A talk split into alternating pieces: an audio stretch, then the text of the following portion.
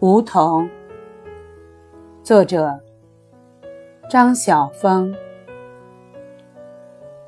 其实，真正高大古老的梧桐木，我是没有见过的。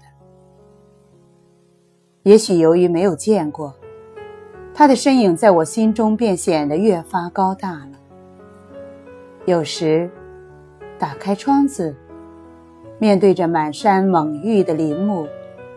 我的眼睛便开始在那片翠绿中寻找一株完全不同的梧桐，可是它不在那里。想象中，它应该生长在冷冷的山阴里，孤独地望着蓝天，并且试着用枝子去摩挲过往的白云。在离它不远的地方。有山泉的细响，零零如一曲琴音。渐渐的，那些琴音嵌在它的年轮里，使得梧桐木成为最完美的音乐木材。我没有听过梧桐所制的古琴，事实上，我们的时代也无法再出现一双操琴的手了。但想象中，那种空灵而飘渺的琴韵，仍然从不可知的方向来了，并且在我梦的幽谷里低回着。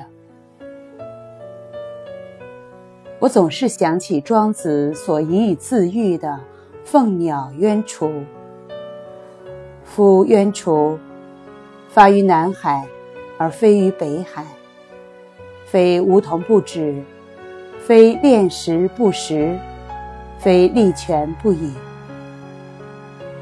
一想到那金羽的凤鸟栖息在那高大的梧桐树上，我就无法不兴奋。当然，我也没有见过鸢雏，但我却深深地爱着它，爱它那种非梧桐不止的高洁，那种不苟于乱世的逸风。然而，何处是我可以栖止的梧桐呢？